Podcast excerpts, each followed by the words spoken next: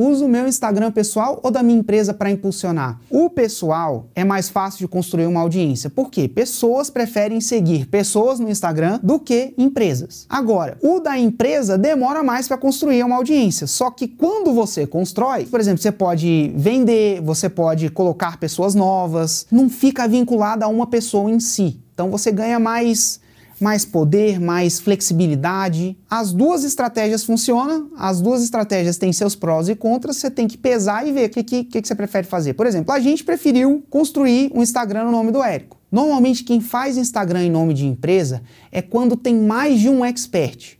Porque pensa comigo, você colocar um, um, Instagram no nome de uma empresa que só tem um expert, pô, por que, que não faz o Instagram no nome do expert?